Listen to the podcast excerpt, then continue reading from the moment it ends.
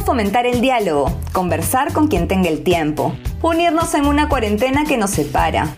Queremos aportar al debate público con info confiable y sencilla. Seamos puente, compartamos lo que sabemos. Hola, soy María Claudia Augusto de Puente Perú y esto es Debajo del Puente. En el episodio anterior conversamos con Rodrigo Barrenechea, quien es sociólogo y doctor en ciencia política, acerca del gobierno de Castillo. A través de una mirada comparada, Rodrigo nos ayudó a entender el caso peruano en relación a otros gobiernos de izquierda de América Latina. Fue una conversación para entender nociones básicas como qué es el populismo, cómo estos discursos pueden ser más efectivos y cuáles son los escenarios de gobernabilidad que tenemos. En esa segunda parte de la conversación seguimos ahondando en estos temas, hablando sobre la tensión o armonía entre la tecnocracia y el populismo o sobre los incentivos que se configuran en torno a Castillo y a otros actores políticos que parecen verlo como una amenaza. Esta fue la conversación que tuvimos con Rodrigo con la información que tenemos ahorita, viendo las tendencias de forma comparada, hay algunas cosas que sí se pueden decir sobre Castillo, que, coincido mucho con el análisis que has realizado. Hay una comparación, sí, con Ollantumala, en, en sentir que es un discurso que en el 2011 gana, pero no termina de aplicarse ¿no? en la práctica. Y con Castillo se, se ha dicho mucho, ¿no? Este discurso que representa una sociedad o una parte de la sociedad que ha sido marginada, que está buscando una identidad política, tiene que ver también bastante con lo que tú has escrito, pero me gustaría preguntarte, en el caso hipotético de que Castillo caiga, ¿no? Eh, estamos pensando quizás, que creo que, podríamos coincidir en esto, en una vacancia presidencial por algún escándalo, por algo que se le puede ir descubriendo. ¿Qué implicancias tendría que un presidente que encarne ese discurso de, eh, populista de izquierda, ¿no? De izquierda radical, no termine su periodo? Sí, esa es una muy buena pregunta para la cual obviamente no hay una respuesta clara. Eh, en parte por lo siguiente, porque Castillo es único. En este sentido, eh, el populismo, como les dije, tiene siempre esta idea de un pueblo víctima, un pueblo victimizado por una élite corrupta que no lo representa y demás, ¿correcto? Y en cada país, quién representa o dónde se encuentra la identidad de ese pueblo tiene diferencias. En el Perú hay esta idea del Perú profundo. Puede definir, pero todos sabemos a qué nos referimos cuando decimos Perú profundo. Y Castillo, si bien no es el primer populista peruano, es quizá el populista que más fielmente representa al Perú profundo, porque viene de ahí, ¿correcto? Entonces, la identificación con ese sector particular del país eh, entre Castillo y ese sector particular del país puede llegar a ser muy alta, ¿no? Digo puede porque obviamente todo depende también de la performance de Castillo, ¿no?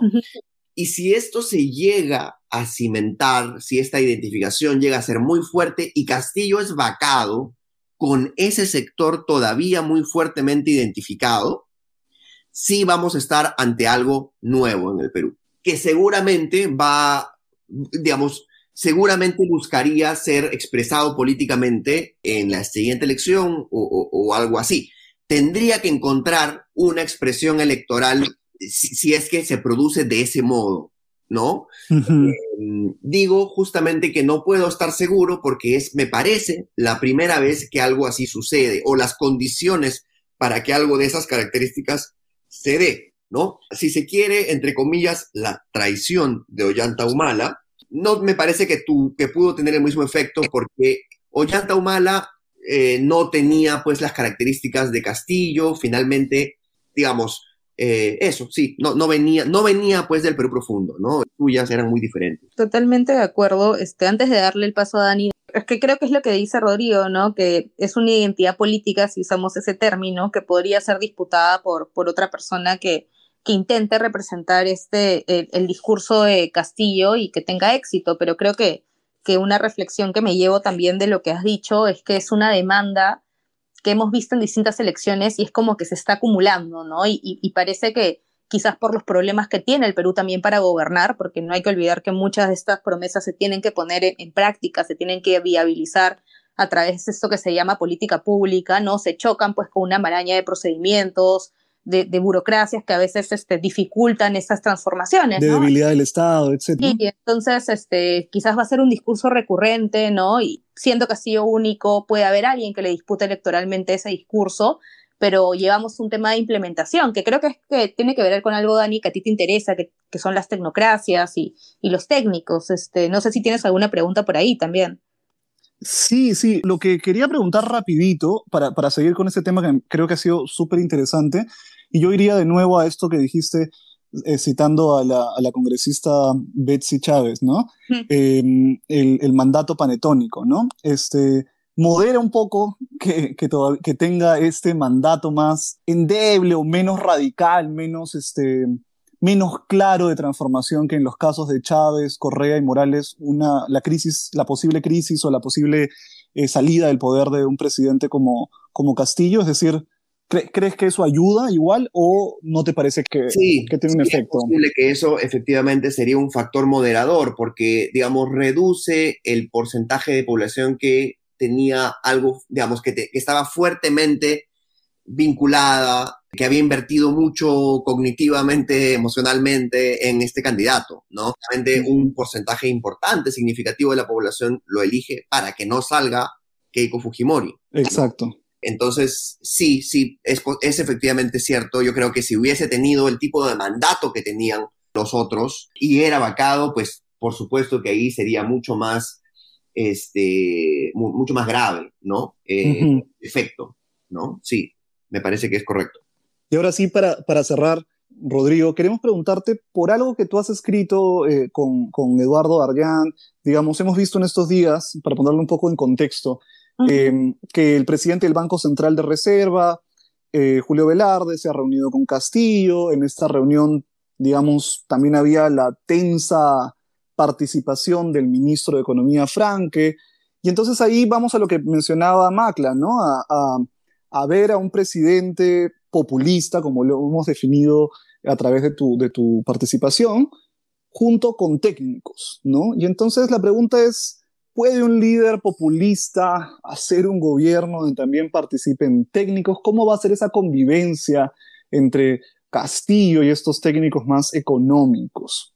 Bueno, ahí entra un ingrediente, digamos, para, para poner la cosa en perspectiva comparada, entra un ingrediente que no hemos mencionado ahora, que, que, es el boom de los commodities, ¿no? Cierto. Que pasó de la, de, la, digamos, que, que, tuvo lugar entre, digamos, 2004, 2005 hasta 2013, digamos, ¿no? Ese boom de los commodities eh, marcó muchísimo la trayectoria de los populistas de izquierda en los Andes y cuando se da, le permite cierto margen a estos populistas, eh, no solo en los Andes, sino en otras partes, para, digamos, desembarazarse de los tecnócratas económicos, ¿no? Tecnócratas económicos que además los populistas en muchos casos habían atacado como parte de su propia carrera hacia la presidencia, ¿no? Este, porque eran identificados con el neoliberalismo fallido, ¿no? justamente como parte de todo este contexto de crisis política y económica en la que estos líderes suben al poder, la gente identificaba y los populistas se encargaron de, de, cimentar esa identificación a el status quo, a quienes habían manejado la economía, la política, con el fracaso, ¿no? Y entonces los tecnócratas pues eran parte de aquello, ¿no? Y eran parte del establishment, si se quiere, ¿no? Eh, eso de un lado. Por otro, también en general los populistas tienen una coalición de gobierno que tiene cierta fragilidad, porque ellos, ellos corren como anti-establishments, ¿no? Y en Exacto. digamos, recogen voto muy diverso de todos aquellos descontentos con el status quo, ¿no? Eh, corren digamos, en confrontación abierta con todos los demás partidos, ¿no? Entonces, dependen mucho de mantener esa coalición de gobierno, esa coalición electoral en pie, porque en principio van a ser atacados por todos los frentes y no pueden hacer alianzas casi con nadie, ¿verdad? Entonces, depende mucho del apoyo popular. Y eso también los pone en una posición complicada con los tecnócratas que suelen no tener eso en consideración para desarrollar sus políticas públicas, ¿no?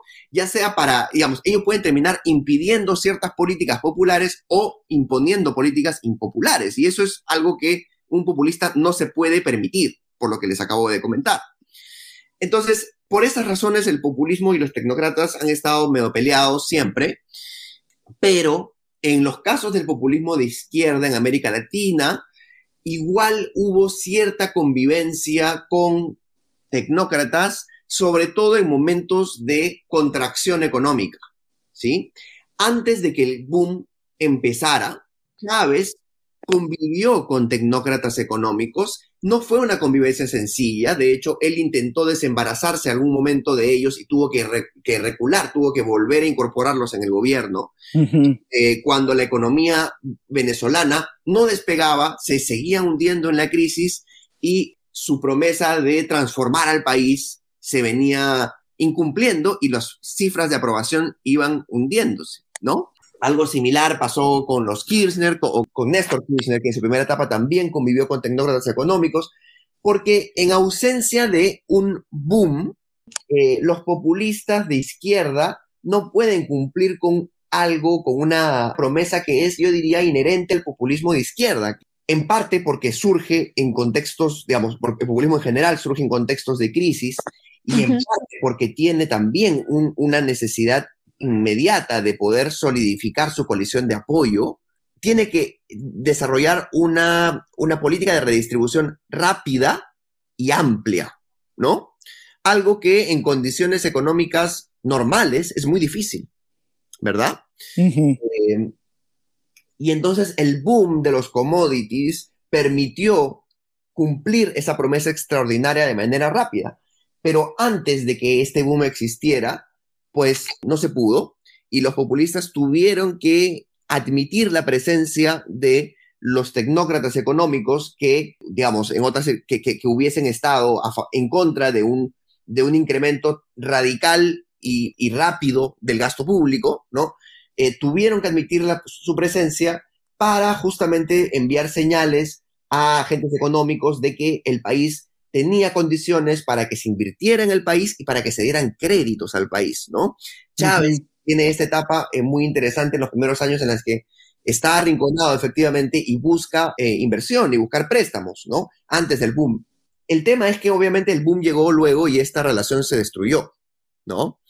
No en todos los casos, sin embargo, ¿no? De hecho, el caso de Bolivia es un caso muy interesante porque es un caso que no logra ser explicado por el trabajo que hicimos Eduardo Yandy y yo, porque hemos mantener a Arce durante todo su periodo y, el, y el caso del MAS era el caso más, digamos, era el que, el que según la teoría tendría que ser el, más rápido en deshacerse de esos tecnócratas y no lo hizo, ¿no? Entonces, hay siempre, pues, outliers, ¿no? Anomalías que, que se presentan y que te muestran que, pues, la política Mm, tiene estos eh, azares y estas cosas que son difíciles de predecir eh, y que abren la ventana a que Castillo podría eventualmente, además porque sigue o quiere seguir el ejemplo de Evo Morales, podría convivir con estos tecnócratas por todo su periodo, sea cuanto sea que dure. Así que eso. Entonces nuestra expectativa sería básicamente que mientras no haya tanta plata como en el momento de, del boom de los commodities que has mencionado, debería mantener a los tecnócratas, esos expertos del manejo de la economía, pero si se parece a Evo Morales, quizá lograría Castillo tener una convivencia tensa pero duradera con las, los tecnócratas. Claro. ¿Verdad? Digamos, fraseémoslo de la manera siguiente. Los booms, los, los, los las bonanzas económicas reducen el costo de prescindir de los tecnócratas. Eh, y entonces, pues ellos hacen más probable que los populistas, eh, que ya de por sí tienen estas tensiones con los tecnócratas, por lo que conversamos, se deshagan de ellos, ¿no? Este, pero no hay que subestimar el efecto imitación y el efecto de difusión de ideas también, ¿no? y efectivamente Castillo está buscando emular a, a, Evo Morales, pues puede ser que este ángulo termine filtrándose también en eh, lo que él termina haciendo, ¿no? Mm, qué interesante eso, porque más bien es, hay, hay, una serie de sectores muy preocupados, muy tensos por la presencia de Evo Morales, y lo que nos dices es que más bien quizá por el lado económico convenga tenerlo ahí como ejemplo, ¿no? Por el lado económico, ¿no? Sí, pues ahí, digamos, eh, de lo cual, para lo cual me parece, digamos, sería interesante recolectar más evidencia y ello, pero pues a mí me parece muy interesante que la gente tenga, como dices, un sector tenga mucho miedo de particularmente Evo Morales, ¿no? Es cierto que Evo Morales, como todos los populistas de izquierda, buscó, digamos, perpetuarse pues en el poder, ¿no? Con este argumento incluso absurdo de, que la reelección indefiniera era un derecho humano y demás. Eh, y sí, efectivamente planteó una, asamblea constituyente que transformó eh, de manera significativa las instituciones. Pero, sin embargo, el, el de Evo Morales, de todos estos gobiernos, tal vez ha sido el gobierno fiscalmente más responsable. Exacto.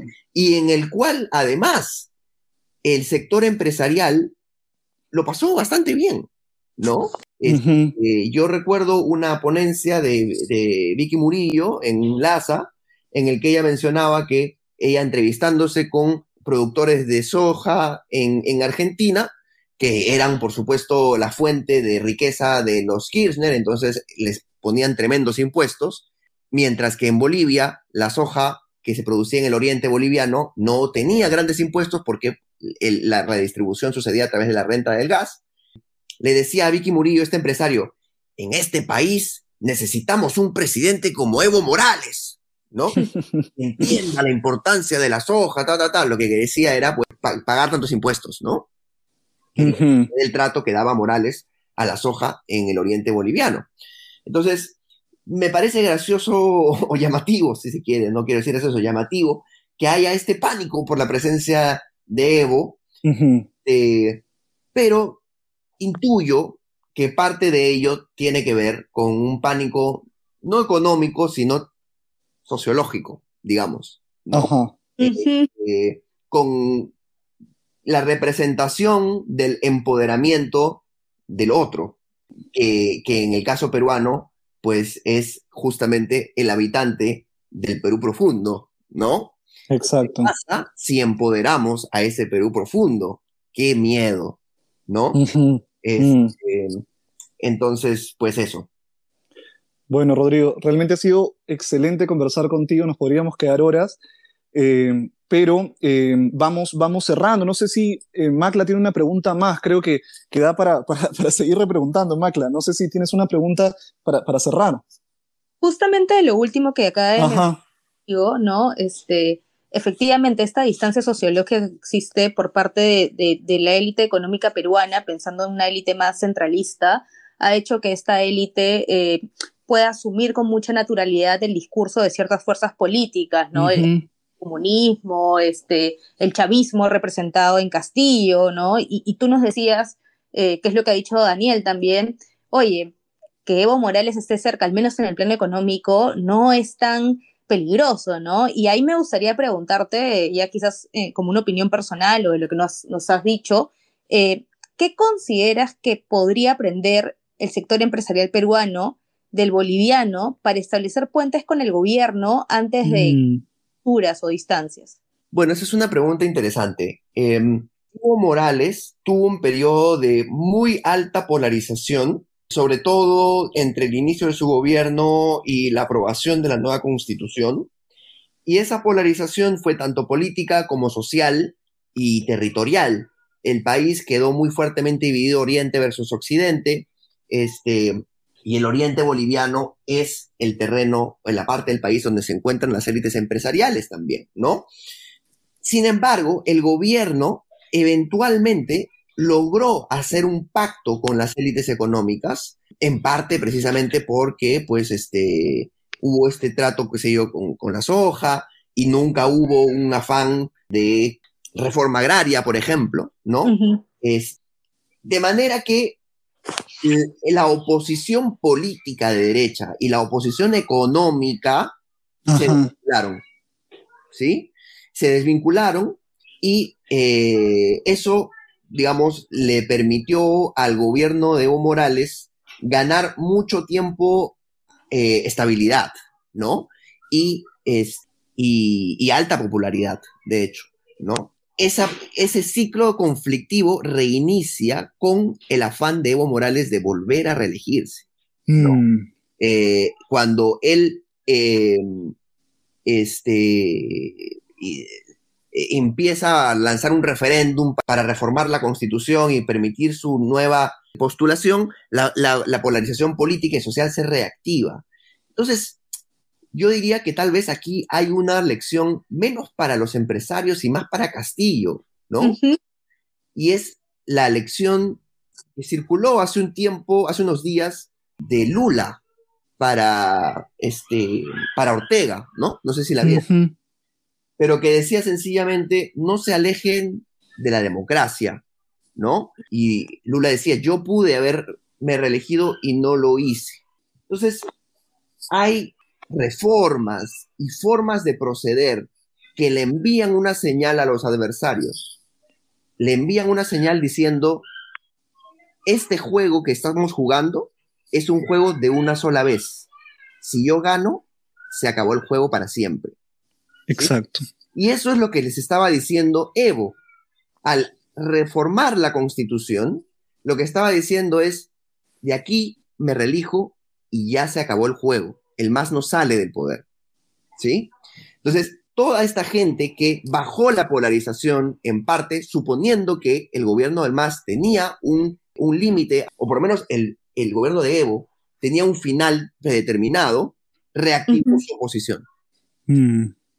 Entonces, lo que creo que es importante es no mandar esa clase de señales, ¿no? Las señales que constantemente manda, me parece, Bermejo, manda Cerrón, ¿no?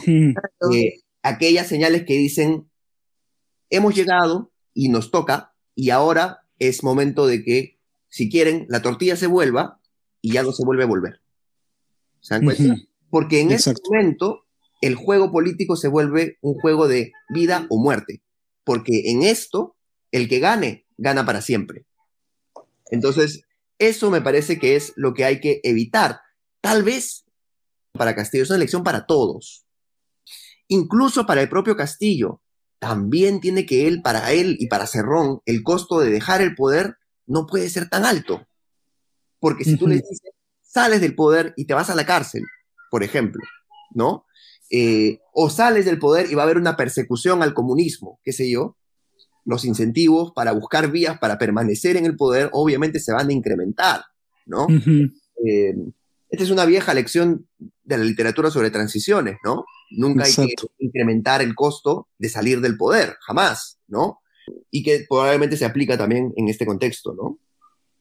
Exactamente porque, eh, y ya quizás para cerrar, Dani, incluso me pica como para seguir hablando, pero yo sé que tenemos que cortar sobre estos clivajes que se han formado, que, que tú mencionabas, que lo ves en el caso boliviano, en el caso peruano, ese discurso populista está adquiriendo también la idea de Lima versus las provincias, pero me quiero quedar con algo que has dicho. Hemos empezado diciendo, este consejo puede ser para los empresarios, después puede ser para Castillo, puede ser para todos realmente, ¿no? Porque así como le estamos pidiendo al gobierno que este, las señales para disminuir esta polarización, creo que también la oposición, este, que es una oposición fuerte frente a un partido, un vehículo electoral que no sabe quizás negociar tanto políticamente, van a tener que ser en el mismo sentido, ¿no? Pedirle tanto al gobierno como a sus adversarios que no nos alejemos de la senda de la democracia y que podamos resolver los conflictos dentro de los canales que existen sin llegar tampoco a mecanismos extremos que pueden llevarnos de nuevo a la ruta que ya hemos vivido en estos últimos cinco años, ¿no? A mí me gustaría cerrar con eso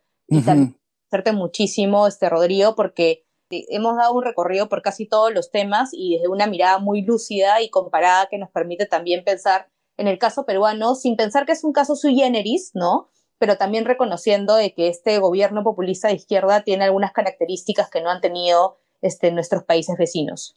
Sí, sí, sí, sí. y me gusta esto de que hemos cerrado hablando de no alejarse de la democracia, no solamente en términos normativos, ¿no? Porque seamos buena gente, ¿no? No hay que alejarnos de la democracia, sino también en términos estratégicos, ¿no? Entonces, para que quede para, para elección para todos, no se alejen de la democracia. Y con eso podemos cerrar, ¿verdad, María Claudia? Sí, yo creo que podríamos cerrar con eso, eh, a no ser que Rodrigo quieras rematar con algo, pero creo que hemos podido hablar de todos los temas que nos interesaban. Les agradezco más bien por el espacio para, para poner esto ahí en el aire. Muchísimas gracias, de verdad. Un, gusto conversar contigo siempre. Un abrazo para ambos. ¿Te gustó el episodio? Encuentra este y más contenido en nuestras redes sociales. Estamos como Somos Puente Perú en Instagram, Twitter y Spotify. Seamos puente, compartamos lo que sabemos.